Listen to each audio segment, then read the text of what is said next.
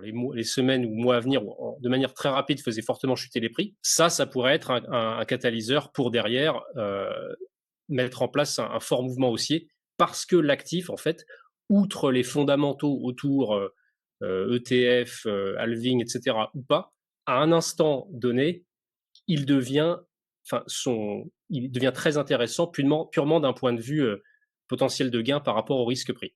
Salut à tous J'espère que vous allez bien. Je suis très heureux de vous retrouver aujourd'hui en compagnie de Benjamin Sultan, qui est le cofondateur et co-dirigeant de Opsid.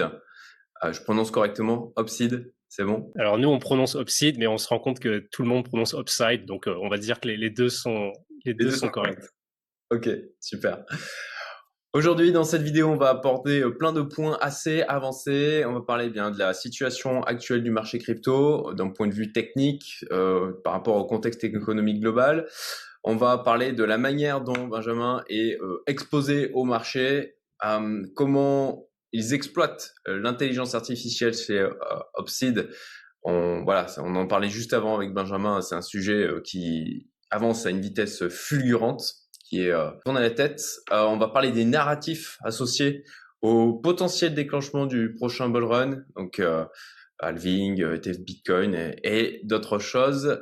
On va parler du, de, secteurs qui pourraient remporter la hype. On va parler des leçons que Benjamin a pu tirer de son expérience sur le marché crypto, des ah, de, toi, des, stratégies qui seraient judicieuses de suivre pour ceux qui voudraient rentrer dans ce marché, mais qui ont quand même euh, déjà une appétence à l'investissement, puisque ben, c'est l'objet de la chaîne, c'est on s'adresse à des gens qui, euh, qui ont des profils plutôt euh, euh milieu avancé. Et puis petit, voilà, si tu es d'accord, parler un petit peu de ton retour en France, puisque toi tu as été expatrié, tu es de retour en France depuis maintenant quelques années, et je serais, je pense que ça va m'intéresser beaucoup dans ma audience qui pense à l'expatriation, qui sont eux-mêmes expatriés, eh bien de la vision de ton ressenti, la manière dont tu vis ce retour, euh, surtout avec le contexte personnel qui est le tien, si on pourra l'évoquer notamment par rapport à, ton épouse. Et euh, voilà, donc euh, beaucoup de sujets, comme vous le comprenez, à aborder dans cette vidéo. Mais avant ça, bon ben bien sûr, on va présenter Benjamin et Opsid d'une manière un peu plus poussée. je précise que Benjamin est membre de ma communauté privée depuis maintenant deux ans et demi, trois ans, ça passe, euh, le temps passe vite. Euh, et euh, voilà, il a, comme, il va le dire, on va, on va parler, on va dire des, éléments d'autorité aussi qu'il peut avoir de son côté, notamment avec son passé de trader, son expérience du marché crypto. Donc bon, je te laisse la parole, Benjamin, si tu veux bien te présenter succinctement, je te remercie. Ça marche, merci Cédric, et bonjour à toutes et tous. Alors, je suis en effet Benjamin, cofondateur d'Opsid, une société euh, française spécialisée dans la création d'outils de trading, notamment axés autour du trading algorithmique. J'ai cofondé cette société en 2018 et avant, euh, avant cela, en effet, comme tu l'as mentionné, je travaillais en tant que trader spécialisé sur le marché des devises au sein d'un hedge fund, donc un, un fonds spéculatif basé à Shenzhen. Et j'ai toujours eu, euh, du coup, enfin, ma carrière a toujours été autour du trading, puisqu'après avoir obtenu mon, mon, diplôme en finance de marché, j'ai commencé dans une firme de prop trading en tant que trader junior.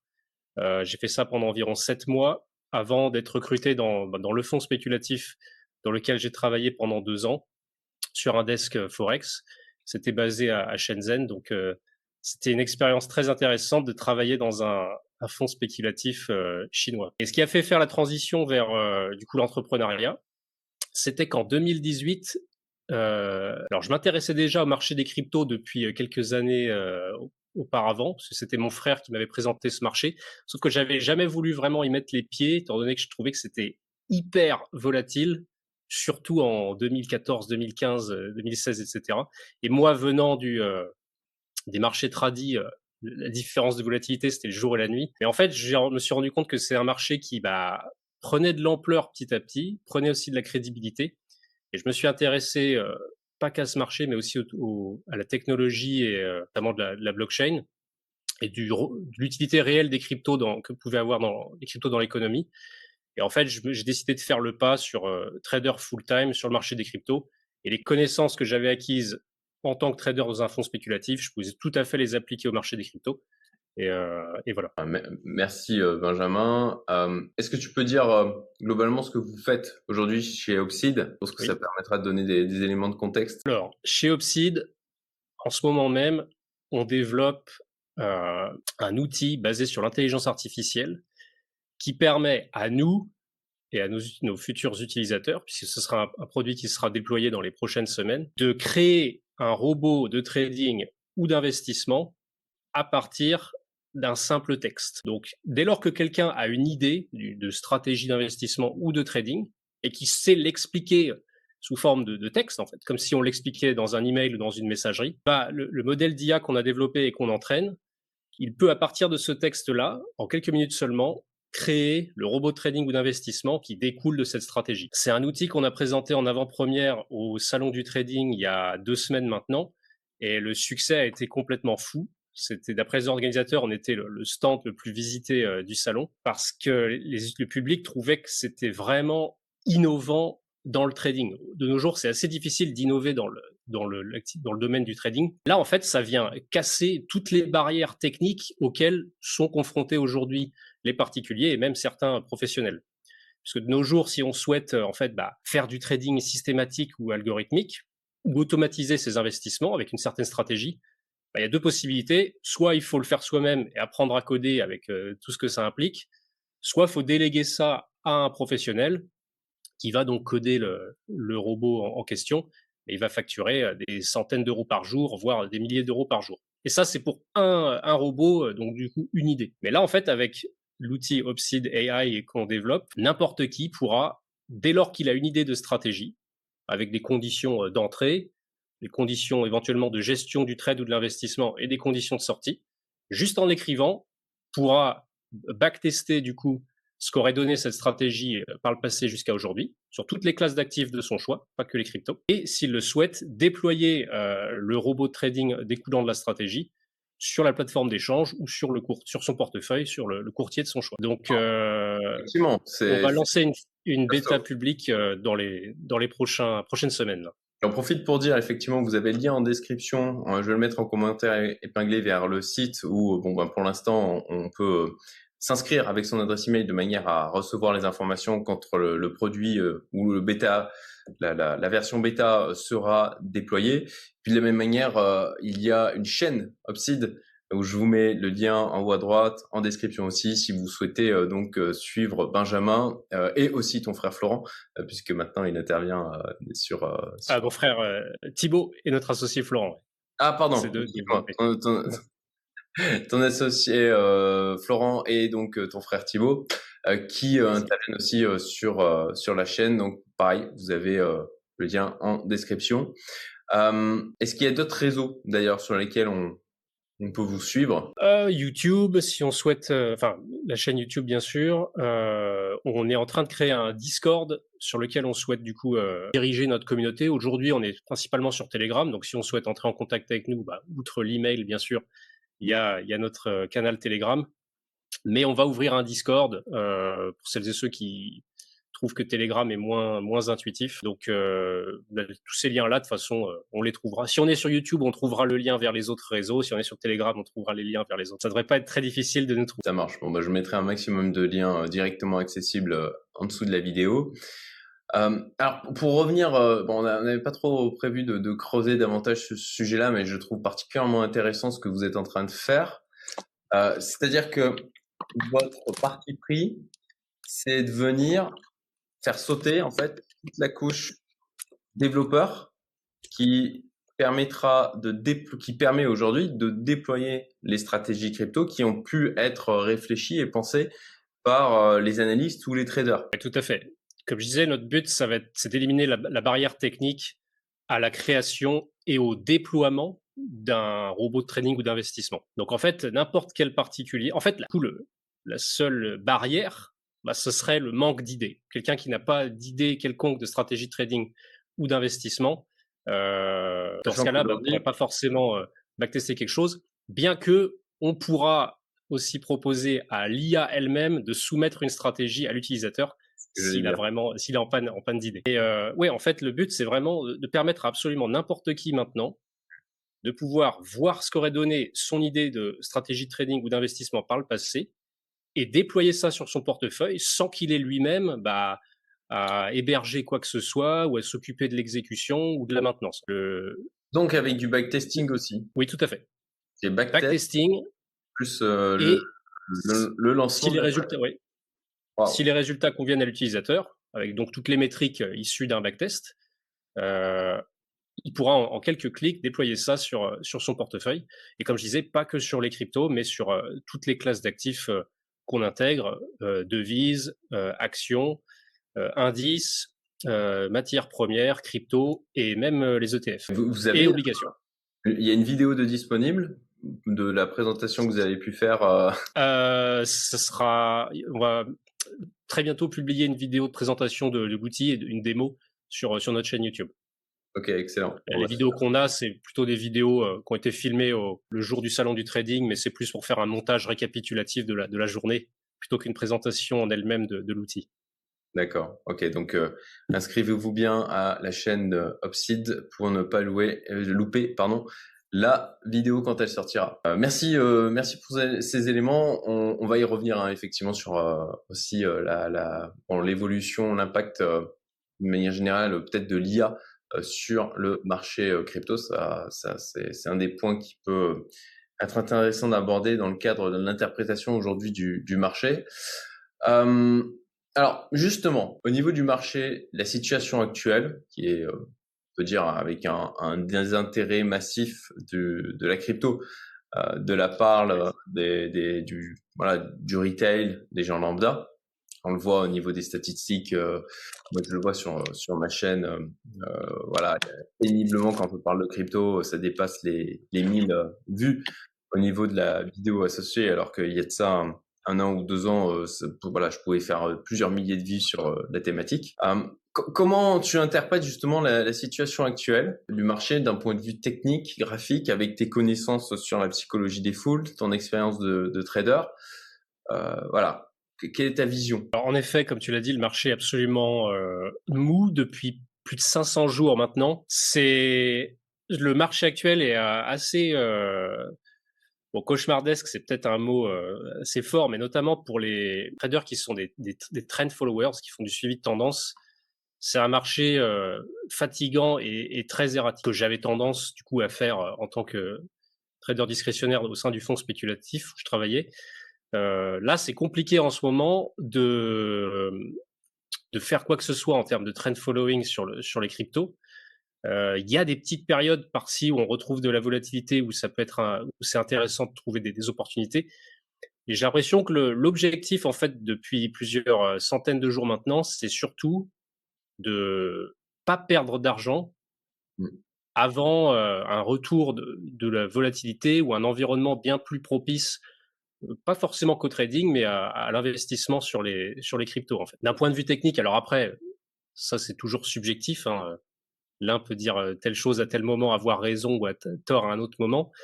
Euh, il y a eu une remontée dernièrement là, sur le Bitcoin au-dessus des 28 000 et je sais pas si tu l'as senti, mais sur les réseaux sociaux, tout de suite, on a ressenti un gain d'optimisme, comme si, euh, comme si le fait d'être passé euh, de, c'était quoi, 20, on était à 25 000 début septembre, et là on est remonté au-dessus de 28 000. Ce, petit gain de, de 3 000, euh, d'à peine, enfin légèrement plus de 10% ça y est, ça fait renaître beaucoup d'optimisme chez, euh, chez pas mal de d'adeptes de, ce marché.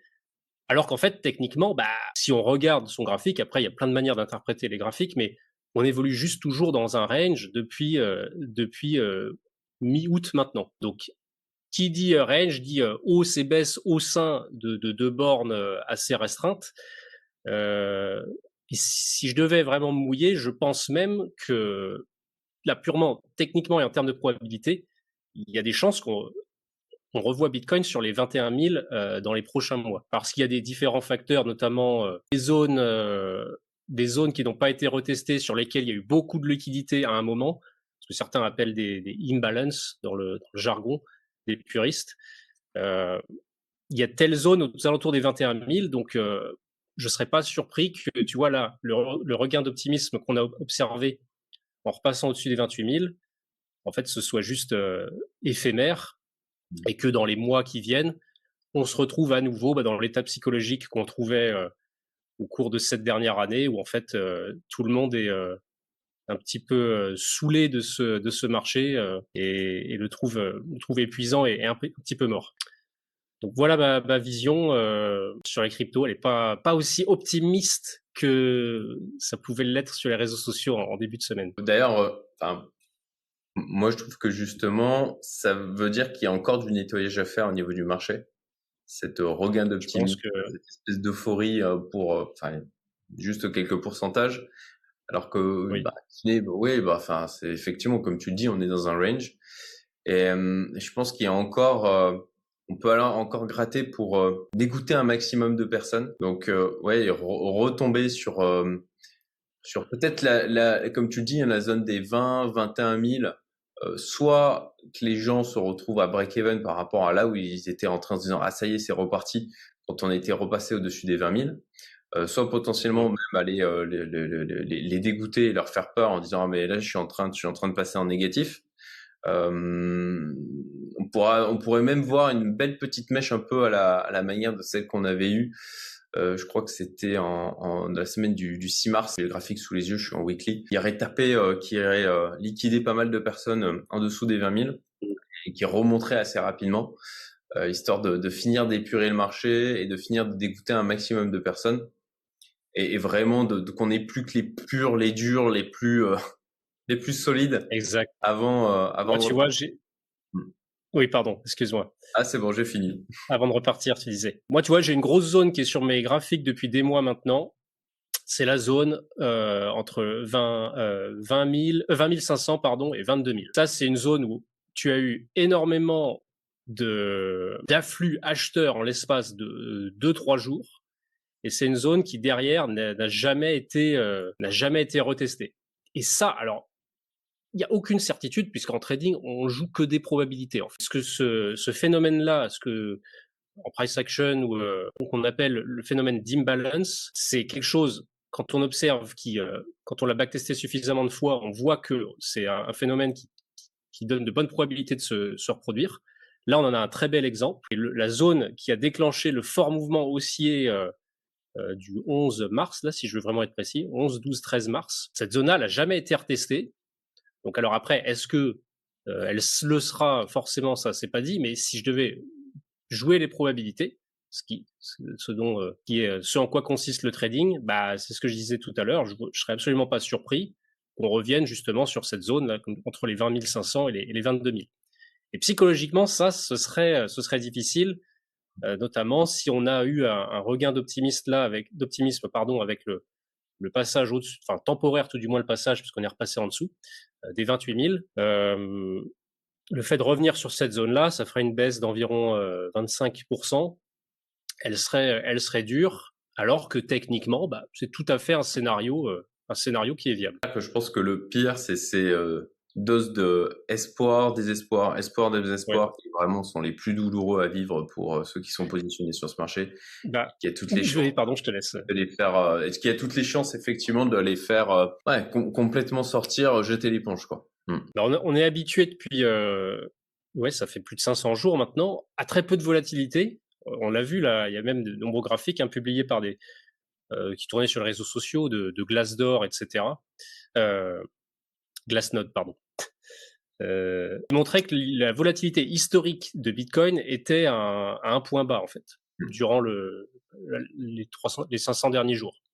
Donc on est habitué à tellement peu de volatilité que les moindres jours ou la moindre semaine où on retrouve une volatilité qui euh, euh, qui est supérieure à, la moyenne laquelle on était habitué ces, ces derniers mois, bah ça relance de l'espoir que ça y est, ça va continuer comme ça pour les jours ou semaines à venir et dans la direction en question. C'est qu'en fait, on est tellement, euh, on est tellement habitué à ce qui se passe sur rien là depuis quelques, depuis plusieurs mois, que les, la moindre journée qui est euh, violente dans un sens ou dans un autre joue euh, tout de suite, je pense, avec les, avec les émotions.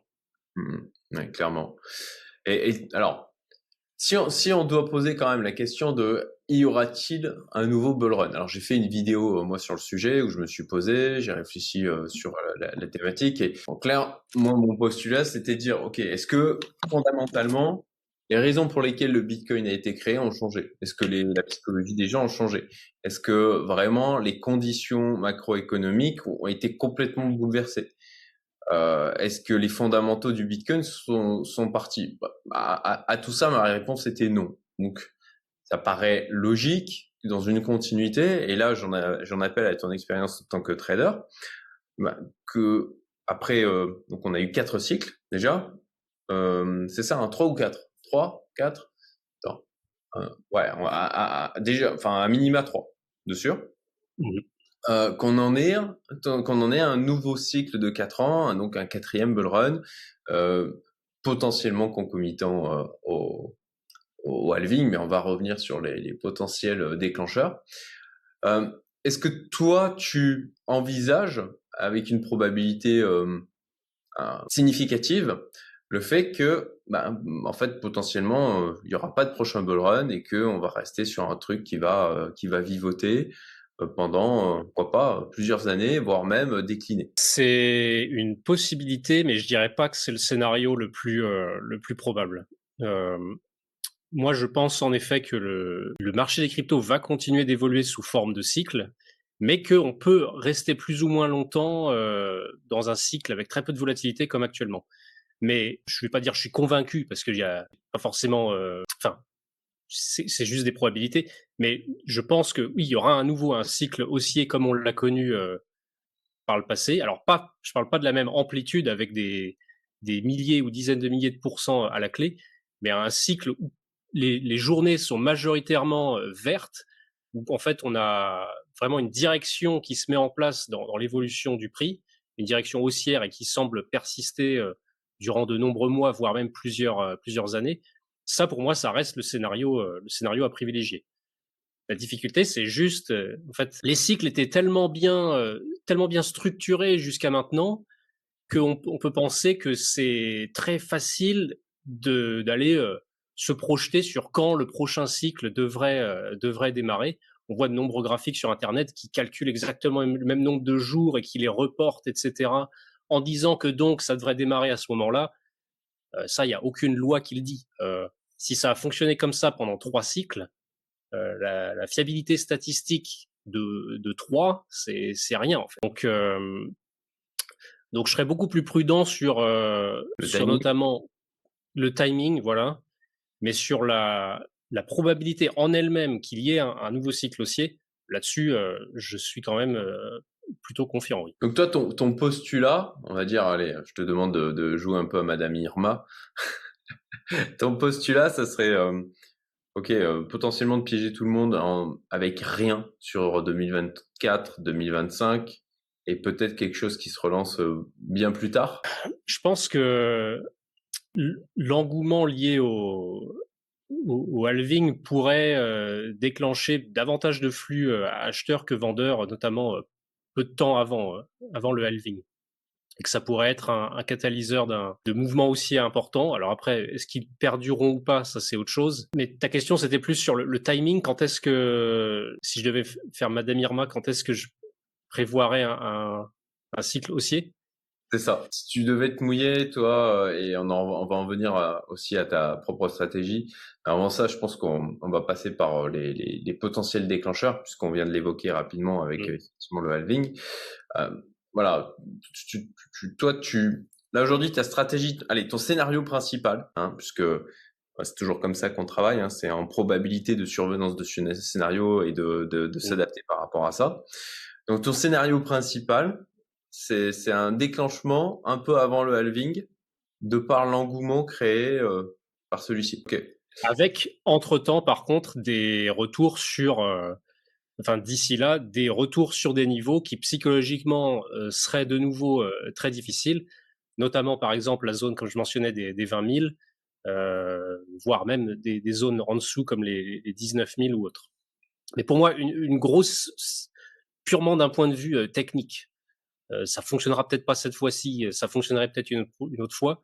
Et purement en termes de probabilité, pour moi, la, la, zone des, comme je disais, 20 500, 22 000 a de bonnes chances d'être retouchée. Et, ça se produirait même d'ailleurs avant, avant le halving, si, si là je devais vraiment me, mouiller et donner des timings. donc ça veut dire qu'avant une potentielle remontée taux durable des prix, il y aurait à nouveau des périodes où, psychologiquement ça pourrait être frustrant ou, ou difficile et où plus d'une personne serait tentée de, baisser les bras parce que d'ici là, ça fera encore, ça fera quasiment deux ans qu'on est dans un marché globalement baissier. Clairement. Et, alors, toi, justement, si on prend un peu de recul, là, on parle effectivement très techniquement, etc. Mais est-ce que toi, tu t'intéresses à, à ce qui se passe au niveau de la macroéconomie globale, l'évolution des taux, l'action de la Fed, l'action des banques centrales d'une manière générale, ce qui se passe sur, bon ben, les, je les, les grands indices le S&P 500, le Nasdaq Est-ce que toi, c'est des choses que tu intègres dans ton analyse globale ou, pour toi, ça a au final assez peu d'impact et tu te concentres sur la partie euh, analyse technique? Euh, Moi, je suis un trader systématique, donc euh, je détecte des phénomènes qui semblent se, se enfin, qui semblent se produire un nombre que j'estime suffisamment suffisant de fois pour qu'il ait une fiabilité statistique que, que je considère acceptable. Mmh. Enfin, si je devais simplifier, moi je suis un trader systématique, donc dès lors que mes critères se déclenchent à des moments donnés, euh, peu importe ce qui se passe euh, au niveau des, des, prises de décision, etc., mon système reste le même. Je vais éventuellement l'ajuster en fonction de bah, comment il se comporte à un moment donné, mais peu qu'il y ait de grandes décisions qui soient prises ou pas, euh, ça a potentiellement aucun impact sur euh, sur le, les systèmes que j'utilise. Donc ça n'a pas de ça ne je n'en prends pas compte dans euh, mes prises de décision ou mon trading au jour le jour. Ok, très clair, merci. alors justement sur pour revenir sur le, le déclenchement potentiel. bon bah effectivement on a le, le, le halving hein, où on a bah, manifestement sur les trois derniers cycles. Mais c'est intéressant ce que tu dis, où, d'un point de vue statistique, trois occurrences n'est clairement pas suffisant pour dire que euh, ça, ça, puisse être utilisé comme base pour euh, prévoir et dire ok forcément il y en aura il y en aura une quatrième. Euh, on parle beaucoup aussi de la partie ETF Bitcoin qui avec les dates de report etc au final, on arrive à une potentielle sortie d'un ETF Bitcoin eh l'année prochaine, un peu avant le halving, si bien sûr c'était accepté. Euh, est-ce que toi, tu, tu, vois des éléments, est-ce que tu as des choses en tête qui... Euh, alors déjà, quel est ton avis par rapport notamment aux ETF, si tu en as un? Et puis, est-ce que tu as en tête d'autres éléments qui pourraient potentiellement déclencher justement ce prochain bull run? Alors, le... la narrative comme quoi les ETF seraient le déclencheur d'un bull run, ça, personnellement, j'y crois pas trop. Euh, parce qu'en fait, il y a toujours un ETF soi-disant plus attendu que, euh, que le suivant. Et en fait, quand un ETF sort, euh, ben, il n'y a, y a, rien, il n'y a pas de volume dessus. Donc, on attend le prochain avec potentiellement plus d'enthousiasme, etc. Et en fait, ce que j'ai pu remarquer sur les dernières années, c'est que la mise à disposition euh, aux institutionnels euh, d'instruments financiers euh, permettant de spéculer sur le, le, Bitcoin ou les cryptos, ça n'a pas de ça n'a pas de d'impact positif sur sur les cours ou si est significatif. La même chose avec euh, je sais pas si tu te souviens avec Bact, la plateforme d'échange euh, lancée par le Nasdaq permettant aux institutionnels de d'investir facilement et de manière fiable sur les cryptos. C'était attendu avec un, un enthousiasme dingue en fait, les volumes, les jours du lancement étaient complètement ridicules et euh, c'est comme si c'était rien passé en fait. Un pétard mouillé. Donc je suis très, je suis très, oui exactement. Euh, j'ai un avis très mitigé justement sur ça, sur la hype liée autour de, la mise à disposition euh, d'instruments financiers aux institutionnels basés sur les cryptos. Pour moi, c'est pas ça qui déclencherait un, un, bull run. tu mentionnais le, le halving comme euh, autre euh, potentiel catalyseur. Mmh. Euh, parce que, alors, je, je me permets d'intervenir parce qu'en fin de compte, il y a deux niveaux tels que je le perçois et tu, tu, vas me dire ce que tu en penses de qui peuvent venir catalyser le, le, niveau psychologique pure où on se dit ah bah il y a le halving donc du coup il y a moins de il y a moins de, de, de bitcoins qui sont produits donc ça devient plus rare donc ça va déclencher et euh, ou avec le TF en disant ah bah ça y est euh, c'est disponible. Donc les institutionnels vont euh, arriver. Donc vite il faut que j'en prenne euh, parce que ça va augmenter. Donc ça ça peut être un catalyseur juste sur l'aspect psychologique. Moi je te rejoins sur le TF hein, je vais je vais euh, je vais en parler aussi.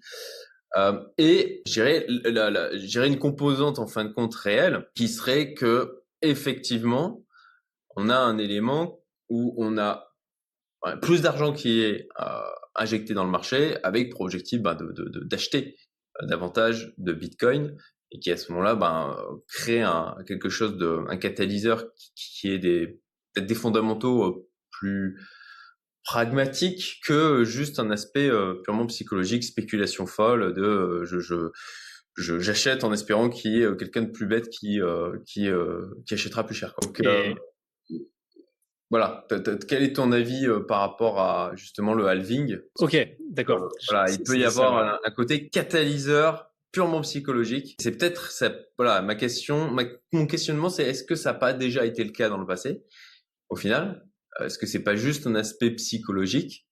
Euh, et est-ce que c'est pas un, un, du coup en toute logique, sachant que la psychologie humaine n'a pas changé, les fondamentaux n'ont pas changé, les raisons pour lesquelles le narratif n'a pas changé, euh, bah, qu'on pourrait imaginer que ça produise les mêmes effets la prochaine fois. Ah, avec le halving, déjà, le fait que une fois de plus les récompenses euh, perçues par les mineurs soient divisées par deux, pour maintenir le hash rate qui atteint des records à chaque fois euh, de plus en plus élevés,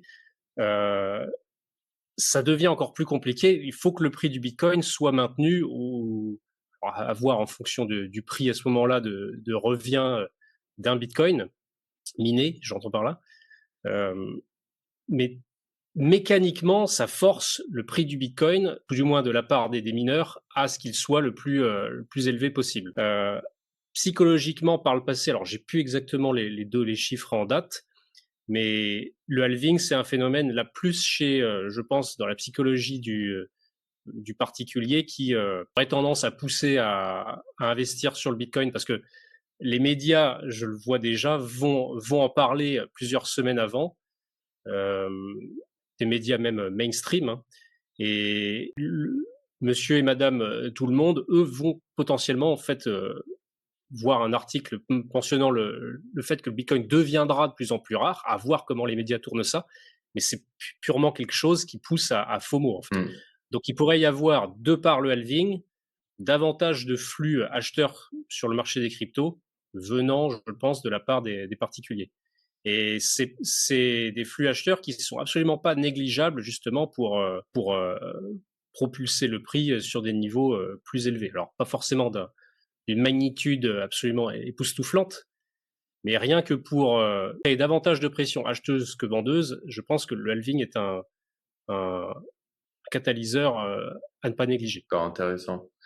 Euh, surtout si on reste dans l'état actuel du marché, on a une finale une volatilité qui est faible. Euh, et si ici on, on voit qu'il y a un, un, un, intérêt à nouveau, notamment de la part du retail, ça peut créer un effet d'entraînement où les institutionnels qui sont positionnés se disent ah ben tiens c'est en train de partir là surtout on vend pas euh, de, la, de, de, la même manière ceux qui sont en attente depuis maintenant enfin qui seront en attente depuis plusieurs années à ce moment-là et qui auront passé euh, fait toute la traversée du désert que l'on est en train de vivre bah, eux se diront aussi et moi le premier euh, ben je garde de toute manière je suis arrivé jusque là c'est pas maintenant où ça commence à partir que que je vends ce qui créerait d'autant plus un différentiel et une pression euh, acheteuse à, ce moment-là. Intéressant. Et un autre euh, phénomène, alors beaucoup plus difficile à, envisager, mais pas impossible pour autant, qui pourrait lancer un bull run, c'est en fait des événements tellement euh, chaotiques ou euh, dramatiques, si je puis dire, qui impactent les prix des marchés des cryptos au point où ils reviennent sur des niveaux euh, où là, en fait, il n'y a plus aucune hésitation, notamment là de la part d'institutionnels, pour rentrer sur ce marché-là, en fait, avec un potentiel de gain très élevé par rapport aux risques qu'ils prennent, assez similaire. Ce sera pas forcément l'événement euh, similaire, mais c'est ce qu'on a observé en mars 2020 sur le Covid. Le bull run a démarré après justement la très très forte dégringolade des, cryptos euh, en mars 2020. Les prix ont tellement tellement chuté en l'espace de quelques jours que c'est devenu, enfin les cryptos sont devenus, étant donné que leur prix avait fortement chuté, euh, très attrayantes en fait d'un point de vue potentiel de rendement par rapport au, risque qu'on prend. Si jamais il devait, alors je ne sais pas quel événement en question, de toute façon c'est impossible à prévoir, c'est pour ça que ça s'appelle des, Black Swan, euh, mais si un événement en question faisait fortement chuter le prix euh, sur les alors les, les semaines ou mois à venir, de manière très rapide, faisait fortement chuter les prix. Ça, ça pourrait être un, catalyseur pour derrière euh, mettre en place un, un, fort mouvement haussier, parce que l'actif, en fait, outre les fondamentaux autour euh, ETF, euh, e halving, etc., ou pas, à un instant donné, il devient, enfin, son, il devient très intéressant purement, d'un point de vue euh, potentiel de gain par rapport au risque pris. Et, sur, euh, alors moi je te rejoins aussi effectivement sur l'ETF Bitcoin. Alors beaucoup font parallèle avec l'ETF Or, en disant ben voilà, en disant euh, que côté Bitcoin, l'or numérique, euh, j'ai quand même le sentiment qu'on est dans une situation complètement différente dans le sens où, vous disiez, qui veulent vraiment acheter du Bitcoin aujourd'hui, ils peuvent le faire. Déjà, le retail, il peut le faire. On peut déjà accéder au Bitcoin euh, euh, d'une manière, euh, au final, dématérialisée. il y a des moyens de le faire. Et d'attendre l'ETF Bitcoin Spot comme le messie absolu, je, j'ai du mal à j'ai du mal à faire le parallèle avec l'or. Pour moi, on n'est pas du tout dans la même situation. Et si ça arrive de manière concomitante avec le halving, ok, ça peut venir renforcer, on va dire, le narratif global, mais que ça soit le déclencheur de par, je dirais, une liquidité massive qui arriverait d'un seul coup euh, via les ETF, pour ma part, je, n'y crois pas.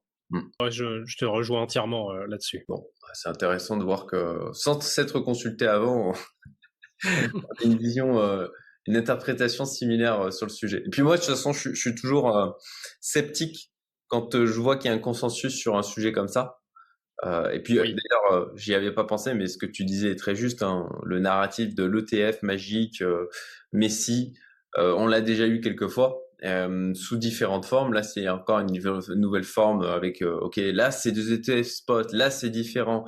Oui, ouais. exactement. Comme tu disais, si les, les veulent s'exposer au Bitcoin, c'est il n'y a pas de barrière pour le faire en fait. C'est déjà.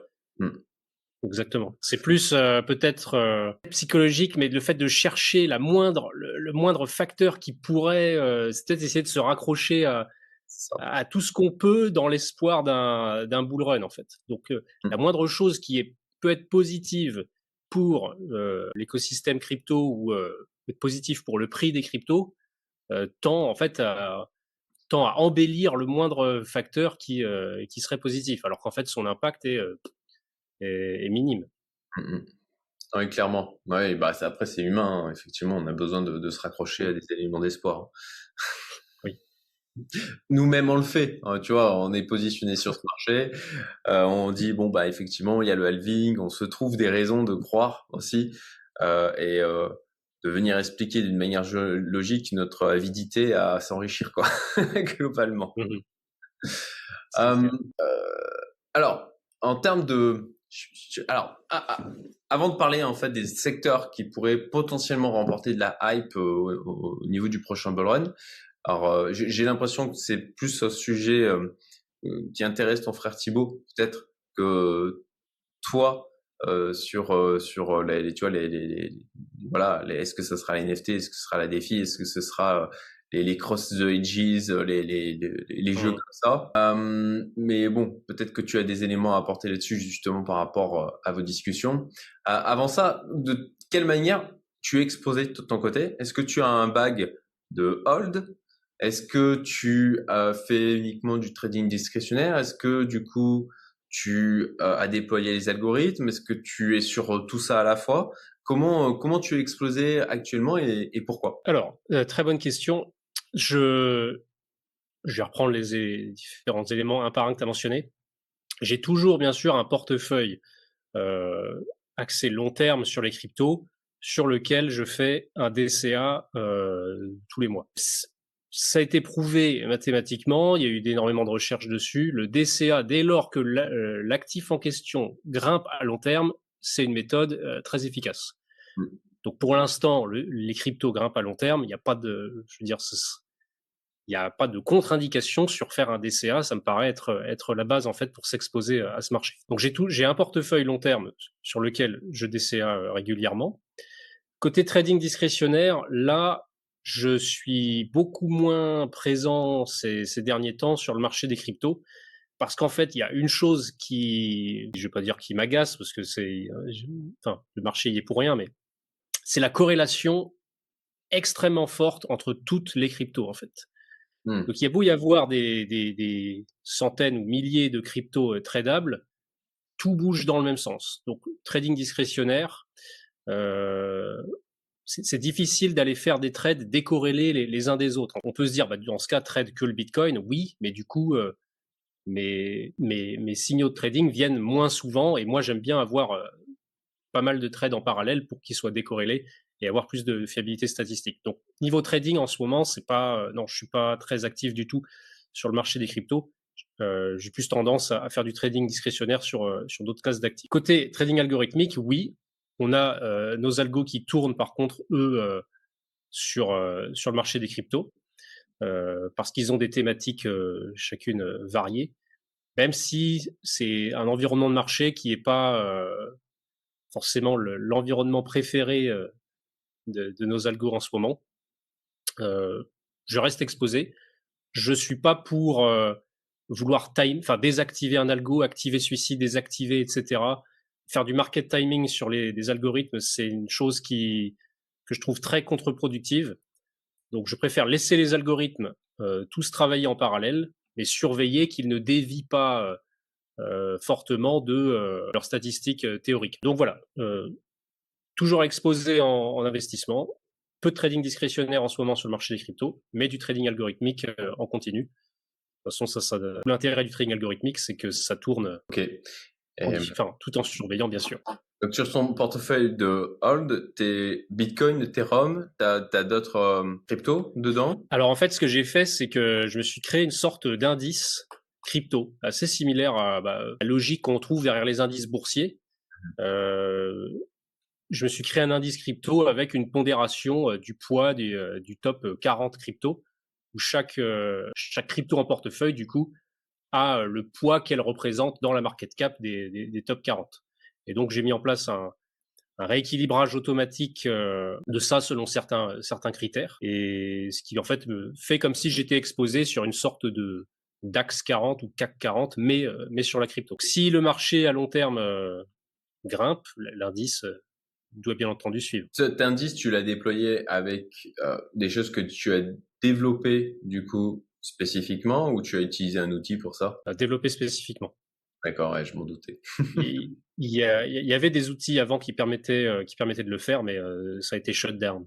Ok. Euh, alors oui, là-dessus, moi je passe par un service dont j'avais parlé dans ma liste email privée qui s'appelle Crypto Boulot. Qui, bah, c'est exactement le principe. Hein, c'est de, comme moi j'avais pas trouvé de service gratuit pour le pouvoir le déployer. Euh, si jamais il y en a qui en connaissent en commentaire, hein, je, vous invite à le mettre, euh, qui en connaissent dans l'audience, je vous invite à le mettre en commentaire, vous m'aurez compris.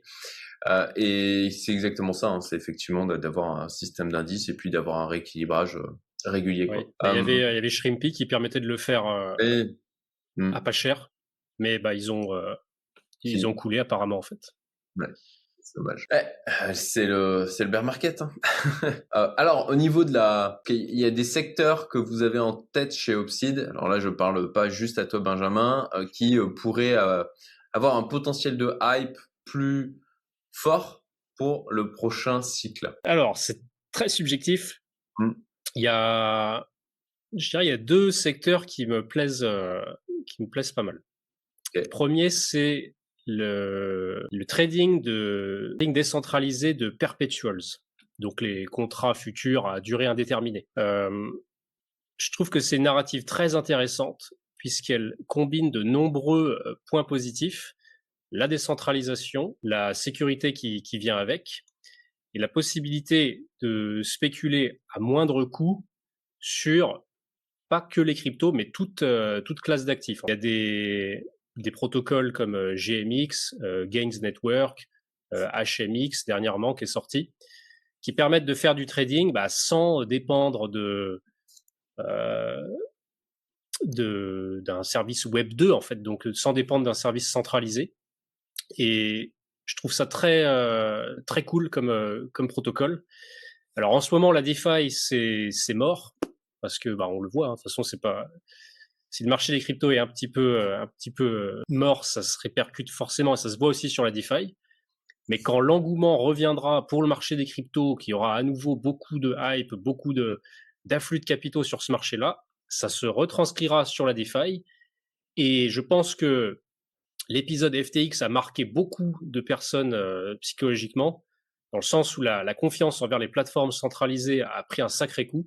Et justement, les excellentes alternatives à ça, c'est euh, des plateformes décentralisées de, trading de, de, perpetuals. Donc, euh, j'ai eu la chance d'être un très early investisseur sur, sur GMX, mais le, aujourd'hui, le, toujours autant d'engouement pour ce genre de protocole que ce n'était le cas il y, a, encore quelques temps. Donc en fait, si tu as de la hype pour le marché des cryptos, des afflux de capitaux, euh, c'est quasi certain que ces solutions-là seront très fortement, euh, très fortement utilisées et donc ce sera très positif pour les, tokens euh, du coup adossés à, ces protocoles comme bah, le GMX, etc. Ça, c'est une thématique qui, qui me plaît beaucoup.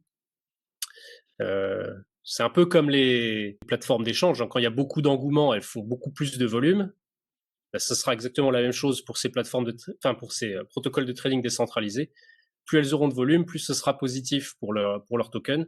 Donc je pense que ça c'est des solutions qui auront le vent en poupe euh, lors d'un prochain cycle haussier pour la crypto. Et la deuxième thématique qui euh, qui nous plaît pas mal, mais sur lequel on a un petit peu moins de recul quand même, c'est la DeSci la decentralized science, hmm. la science décentralisée en fait. La promesse de la, de la science décentralisée, c'est de pouvoir mettre en relation, enfin, pouvoir mettre en relation des chercheurs entre eux pour qu'ils partagent leurs recherches, plutôt que dans la science traditionnelle, tout est cloisonné, tout est gardé secret.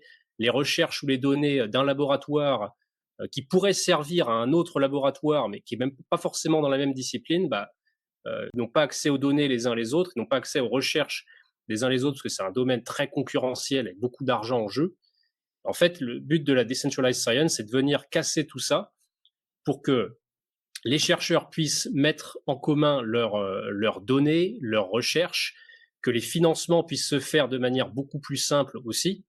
Aujourd'hui, dans la science traditionnelle, un chercheur passe beaucoup plus de temps, enfin, pas forcément beaucoup, mais passe plus de temps à rédiger des dossiers pour demander euh, des subventions ou des euh, euh, ou des fonds pour sa recherche et ensuite démarcher, etc., telle ou telle université pour obtenir des fonds, qu'à faire de la science en elle-même. Et donc en fait, la, finance décentralisée permettrait directement de mettre en relation des, des fonds avec des, chercheurs ayant besoin de, financement.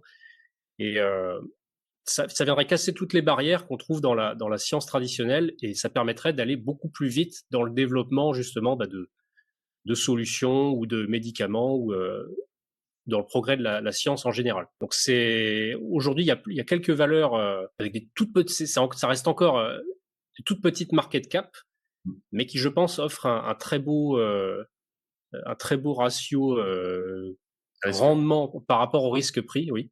Mmh. Et notamment durant un prochain bull run, si la thématique euh, est davantage, davantage mise euh, au grand jour, ça pourrait être très très positif pour, euh, pour les valeurs en question. Et sur les sujets crypto, tu vois les projets qui, qui incluent, alors avec du, du, des fondamentaux réels ou pas, mais de la narrative IA. Ah.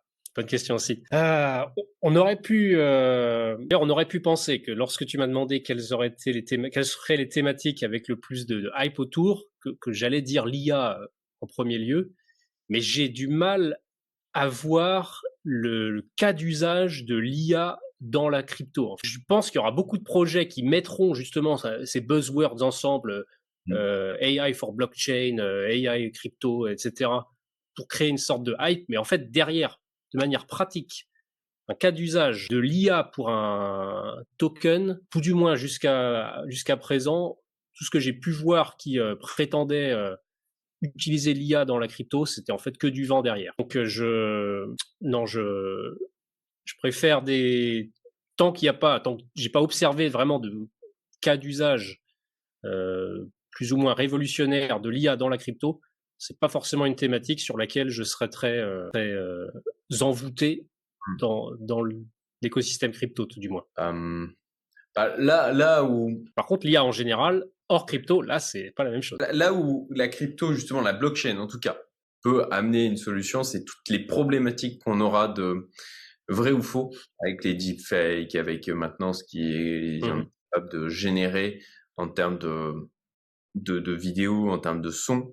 Euh, et, et, pour savoir, ok, est-ce que c'est vraiment la personne que je vois qui a dit ça, ou est-ce que c'est une vidéo qui a été complètement montée euh, de, de, manière euh, artificielle? euh, Et euh, là-dessus, la, la, partie, la création de certificats de la blockchain, ça, je pense que c'est un avenir. Après, bon, bah, à voir en termes de cas concrets. Alors moi, j'ai dans ma petite liste le FET, le RLC, le CTX, mmh. l'Océan, le AGIX euh, autour de la thématique IA.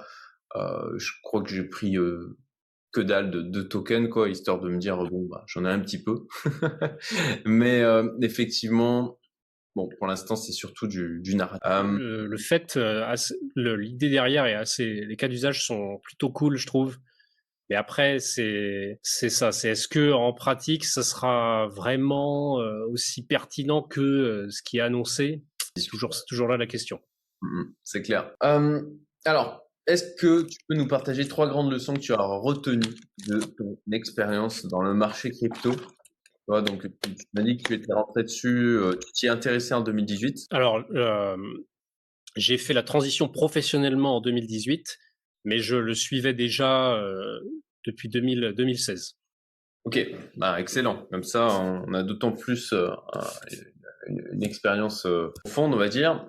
alors, voilà, toi, si tu as trois grandes leçons que tu as pu retenir de ce marché, que tu aimerais transmettre aujourd'hui Alors, il ne va pas y avoir de leçons révolutionnaires, mais je pense que en fait, les, les basiques, c'est ce qui marche le mieux. Première leçon, c'est de surtout pas euh, grid en fait, être euh, gourmand. Si on arrive, en fait, la, clé, c'est de savoir quand est-ce que là, je mets le, pied euh, dans le territoire du, grid de la cupidité et de la gourmandise. Ça nous revient toujours. enfin, si on, prend, si on prend des décisions et qu'on a beaucoup plus souvent tendance à vouloir être cupide et à grid que si on restait safe, ça va beaucoup plus nous punir que nous que nous récompenser. En fait. Donc je pense qu'il vaut mieux être euh, plus, enfin, vaut mieux être trop prudent que trop euh, trop cupide.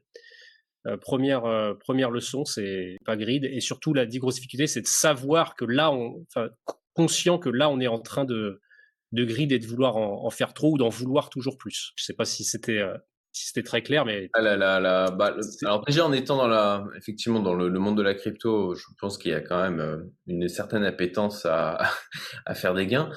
Euh, ah, et après c'est c'est toute la, ce pourquoi aussi très peu arrivent à transformer leur plus-value lente en plus-value réelle, mmh. c'est que la frontière entre ok la, la l'avidité raisonnable et l'avidité euh, déraisonnable est extrêmement difficile à trouver. Alors là-dessus, euh, j'invite à nos spectateurs à regarder les vidéos. J'ai fait une série de trois vidéos sur euh, moi ma, ma stratégie d'accumulation où je parle de ce genre de choses avec des objectifs de gain, se tenir à ça, faire des choses réalistes, de, de venir vraiment avec euh, toujours cette métaphore que j'utilise de venir prendre un morceau de viande sur le mammouth et pas essayer de bouffer en entier parce qu'il est trop gros de toute manière, il va nous écraser. Et hum, voilà, je mettrai les liens en haut à droite, mais euh, tout à fait, euh, tout à fait d'accord avec ça. Mais c'est euh, c'est là où est toute la difficulté. Et pour ça, à mon sens, ça nécessite d'avoir un plan en amont, d'être préparé psychologiquement aussi aux chiffres qui vont survenir et de pas le faire au petit bonheur de la chance. quand je le sentirai bien, je, je, sortirai quoi. Mmh que tu as d'autres. D'ailleurs, c'est une leçon. oui, d'ailleurs, c'est une leçon que j'essaie d'appliquer pas forcément au marché de la crypto, mais dans toute euh, toute ma vie en général. C'est ce que j'ai remarqué, c'est que de manière générale, quand on a tendance à, vouloir toujours un petit peu plus, on se fait euh, on se fait carmater euh, derrière. Il vaut mieux être être raisonnable comme tu l'as dit. Deuxième grosse leçon, c'est qu'il n'y a pas, enfin, il n'y a pas d'après moi de petits red flag. Red flag, c'est un red flag, en fait. Peu importe qu'il soit petit ou pas. Dans la crypto, on peut penser que, ouais, mais telle boîte, elle, pèse tant, donc euh, bon, c'est, euh, c'est bon, c'est legit, ou alors c'est tel gars aux commandes, c'est legit. Non, un red flag, c'est un red flag aussi petit euh, soit-il. Euh, pense à quelque chose en par exemple quand tu évoques ça par exemple, si on prend le cas, alors c'est sûr, c'est très facile maintenant de, de en, rétrospective. de dire ça, mais FTX par exemple, si on prend le cas FTX, chez FTX, euh, il y avait, il y avait plein de petits red flags, mais jamais au point d'imaginer que derrière c'était une grosse fraude, etc. Mais rien que dans la manière dont leur, euh, leur API était, euh, était documentée, la manière dont l'interface était, était faite, on se dit mais c'est pas possible, c'est pas des professionnels derrière en fait. Mmh. quand, nous, on le voit beaucoup quand, quand on, on interagit avec des, des services autour de la crypto, qu'on interagit avec leur système. On voit comment leur système fonctionne, comment ils répondent avec nos systèmes, comment le, le, code est documenté, enfin comment les, les API sont documentés. Et il y a, y a, pas euh, quand il y a des red flags, ça, en fait, ça témoigne d'une potentielle euh, manque de sérieux, potentiel manque de compétences ou manque de gros manque de sérieux derrière. Et avec FTX, bah ça, on l'avait notamment remarqué. Il y a d'autres aussi services, euh, c'est pas le but là de les nommer, mais euh, d'autres services sur lesquels bah, des petits red flags comme ça. En fait, derrière, plus tard, euh, le long de la route, on se rend compte, ah bah oui, en fait, bah, tu vois, il y avait raison, comme quoi ce red flag-là, c'était pas euh, c'était pas anodin. Donc surtout un milieu dans la crypto qui est peu réglementé, c'est un peu le Far West du système financier. Il y a beaucoup beaucoup d'arnaques. Au niveau de la sécurité aussi, c'est pas pareil. Le, moindre red flag dans, dans l'écosystème de la crypto doit être pris doit être pris au sérieux d'après moi. Ok. alors ça, ça, ça fait que je, je, je, posais une question supplémentaire après, mais ok. Merci pour déjà ces deux leçons. Est-ce que tu en aurais une troisième? Une troisième, c'est le fameux adage si c'est trop beau pour être vrai, c'est que ça l'est euh, probablement. Il s'applique tout à fait euh, à la crypto. Euh, quand on voit, par exemple, des, services ou des protocoles qui proposent en fait des, par exemple, des rendements qui sont complètement dérisoires, c'est pas parce que c'est la crypto que bah oui, du coup, c'est potentiellement viable ou, ou, ou faisable. C'est si, si, si, de l'argent semble trop facile à faire, c'est qu'il y a probablement anguille sous roche. Donc euh, ouais, si quelque chose est, trop beau pour être vrai, il faut clairement clairement s'en méfier. C'est d'autant plus vrai dans la crypto. Hum, d'ailleurs, les, plateformes que toi tu utilises qui te semblent les plus solides, euh, parce que bon, on sait que Binance, il y a pas mal de choses qui peuvent se dire en ce moment. Ils sont euh, dans le collimateur euh, manifestement des États-Unis. Bah, tiens, justement, vous qui utilisez, il me semble, l'API Binance, notamment, est-ce que vous avez eu comme ça des petits red flags, comme tu le dis, ou d'autres plateformes? Et qu'est-ce que, qu'est-ce, quelles sont les plateformes que vous, qui vous semblent les plus solides? Alors, on a eu, oui, des petits red flags à par-ci par-là de, par le passé avec, euh, avec Binance. Pas au point de remettre complètement en question euh, l'intégralité du truc, comme c'était le cas avec euh, FTX, bien sûr. Mais c'est toujours, en fait, c'est toujours frustrant parce que tu as devant toi des acteurs qui pèsent beaucoup dans le milieu, mais qui en fait font potentiellement preuve d'un manque de sérieux ou d'un manque de compétences à un moment ou à un autre. Il y a eu des red flags, oui, avec un moment avec la l'API de, de Binance, Mmh. Il me semble que depuis, du coup, ça a été, euh, enfin, c'est même pas il me semble, c'est ça a évolué depuis et ça a été euh, corrigé. Euh, nous, comme acteurs avec lesquels on, on, traite et qui nous semblent sérieux, alors au-delà de, de, Binance, euh, il y a aussi Bybit et OKX sur lequel on n'a pas, pas, pas, eu de, de, red flag particulier au point de vraiment être, être méfiant. Ok. Ok. Et Kraken?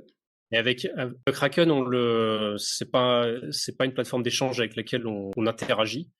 Mais euh, d'après ce que j'avais pu euh, par le passé constater de, de, Kraken en général, il y avait aussi eu des, des tests de sécurité qui avaient été faits, qui avaient été faits pardon, euh, sur, sur, différentes plateformes et Kraken était parmi les, les mieux notés dans l'ensemble.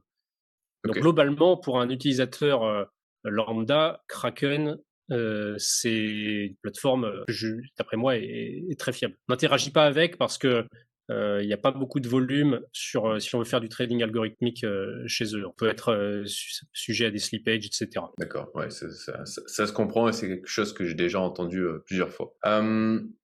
alors justement, est-ce que tu par rapport à, on l'évoquait donc au, début de cette intervention, par rapport à un public type de gens qui sont déjà investisseurs dans l'immobilier, peut-être euh, en bourse aussi, dans du lending, dans différentes classes d'actifs, et que j'en rencontre encore et qui ne se sont pas encore exposés au marché de la crypto. Quelles seraient, toi, tes préconisations en termes de mode d'exposition de, de bah, potentiellement effectivement alors de plateforme on vient d'en parler donc on va pas y revenir euh, et, euh, et aussi de moyens de stockage? Alors si on présume que quelqu'un a des liquidités disponibles. Là, actuellement, mmh. aux cours, cours actuels, j'estime que euh, une stratégie de lump sum, c'est-à-dire euh, euh, mettre un, maintenant. Oui, j'y vais fort d'un coup, couplé à du DCA derrière, ça me paraît être un très bon, un très bon compromis.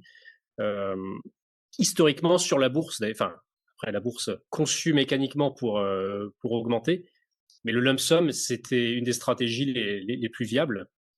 Et là, je pense qu'au cours actuel, si quelqu'un souhaitait s'exposer au marché des cryptos, commencer un DCA maintenant, alors qu'on est déjà sur des prix qui sont relativement bas par rapport à ce qu'on a pu voir par le passé, euh, ça mettrait du temps avant d'avoir un capital assez conséquent pour euh, bien profiter éventuellement bah, des, prochains cycles haussiers. Donc, je démarrais avec une lump sum, mais du DCA derrière au cas où, justement, sur les prochains mois, le marché euh, aille plus bas. Pourquoi, du coup, une, une lump sum C'est parce que j'estime qu'actuellement, là, le marché de la crypto, notamment, le, par exemple, si on prend le Bitcoin ou l'Ether, le ratio gain-risque sur, sur ces actifs-là est très intéressant. Parce qu'avec un Bitcoin là à 27 000, dans le, dans le, pire des cas, bon, bah oui, on perd 100% de son, investissement, mais faire un 100% sur le Bitcoin, si on l'achète à 27 000 et qu'on est suffisamment patient dans le temps et qu'on n'est pas euh, pressé, qu'on n'a pas une contrainte euh, euh, temps dans son investissement.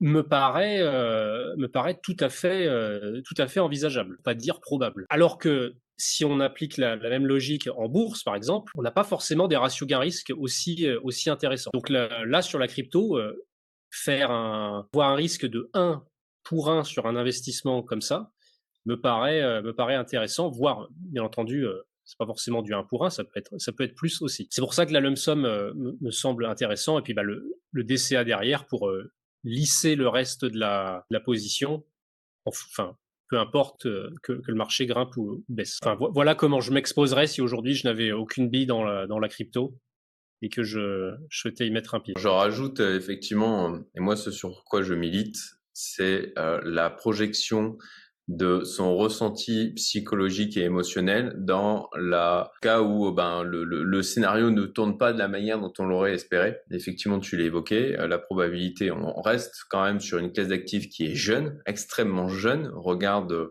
l'historique des marchés de manière générale. Et de s'exposer là, effectivement, avec une somme, bah, de se demander, OK, bah, si ça va à zéro, comment je vais le vivre? Et ça peut ça c'est aussi un truc qu'il faut intégrer. Hein. Ça peut aller à zéro, pas seulement parce que le marché va à zéro, ça peut aussi aller à zéro parce qu'on s'est fait hacker. Euh, ça peut aller à zéro parce qu'il y a une plateforme sur laquelle on était euh, qui euh, s'est crashée, qui a fermé. Les probabilités, en fait, les risques entraînant une perte totale du capital, ce n'est pas seulement le marché oui, va Tout à fait. Ça, c'est important à intégrer dans le monde de la crypto. Et tu, Ouais, vas-y. Tu, parlais euh, de la méthode de stockage. Euh, si, je, devais conseiller à quelqu'un aujourd'hui qui souhaitait se lancer sur le marché des cryptos, je lui dirais de se focaliser sur principalement Bitcoin et Ethereum. Je vois pas le marché de la crypto grimper à long terme sans que Bitcoin euh, et Ethereum ne grimpent euh, eux-mêmes. Pèsent tellement dans le marché aujourd'hui, c'est des valeurs clairement de référence. Euh, et depuis plusieurs années maintenant, c'est pas comme si euh, Ether était arrivé dans le top euh, top 2 en l'espace de deux ans. Ça fait de nombreuses années maintenant. Je pense que c'est deux valeurs qui ont clairement leur empreinte dans le marché des cryptos de manière générale et que En plus, étant donné qu'il y a une forte corrélation entre le, reste du marché, investir sur ces deux valeurs, enfin se composer un portefeuille de ces deux valeurs pour pouvoir, justement, ça amène à mon prochain point, stocker ça sur, euh, enfin, en, cold wallet, hein, euh, ou alors avec une, une ledger, permet justement d'éliminer le risque de perte de 100% dû à, dû à un hack. Ok. Parce qu'après, si on veut là faire la rentrer sur le marché des cryptos, mais du coup euh, faire un indice avec un rebalancing, etc. Là, c'est plus techniquement, euh, techniquement, c'est un peu plus euh, compliqué. La barrière est, pas la même. Mmh, mmh, tout à fait. Là-dessus, bah, comme je l'évoquais tout à l'heure, moi j'ai la solution Crypto Boulot et ils ont le lien en description si ça les intéresse. Néanmoins, néanmoins, je déconseillerais de faire du all-in sur cette stratégie, tout simplement déjà parce que c'est stocké soit sur Binance, soit chez Kraken, qui a quand même mmh. une couche de risque supplémentaire avec un système algorithmique qui vient intervenir sur le portefeuille. Donc, d'associer une partie de son allocation sur un, truc comme ça, euh, effectivement, euh, pourquoi pas. Euh, moi-même, je le fais et ça me semble, ça me semble pertinent. et après, bon bah, pour effectivement aujourd'hui, on en parlait justement lors de j'avais un événement semaine dernière post-exit wealth où il y avait une partie sur la crypto et c'est très simple en fait de s'exposer à ce marché, euh, à s'exposer en fait à une potentielle appréciation de l'ensemble de son patrimoine pour très peu de d'exposition. Sans aller sur des choses extrêmement complexes, on achète du Bitcoin, de l'Ethereum. Effectivement, moi, ce que je préconise quand même, c'est de, de, potentiellement parce qu'il y a toujours des risques en angle mort de pas forcément tout mettre sur du cold wallet, mais d'avoir un soft wallet, de mettre un peu en exchange, parce que le côté exchange, c'est une autre approche du risque, c'est des risques qui sont différents. Euh, il y a une utilisation, en fin de compte, de, de, du risque. Euh, en allant, il faut bien sûr choisir un, exchange qui soit solide. Et, euh, et puis, puis, puis voilà, c'est pas, c'est du travail, c'est de l'apprentissage, mais au final, l'effort versus gain potentiel, l'asymétrie euh, euh, qu'il y a entre l'effort euh, et rendement que ça peut générer, à mon sens, vaut largement le coup. Oui, tout à fait.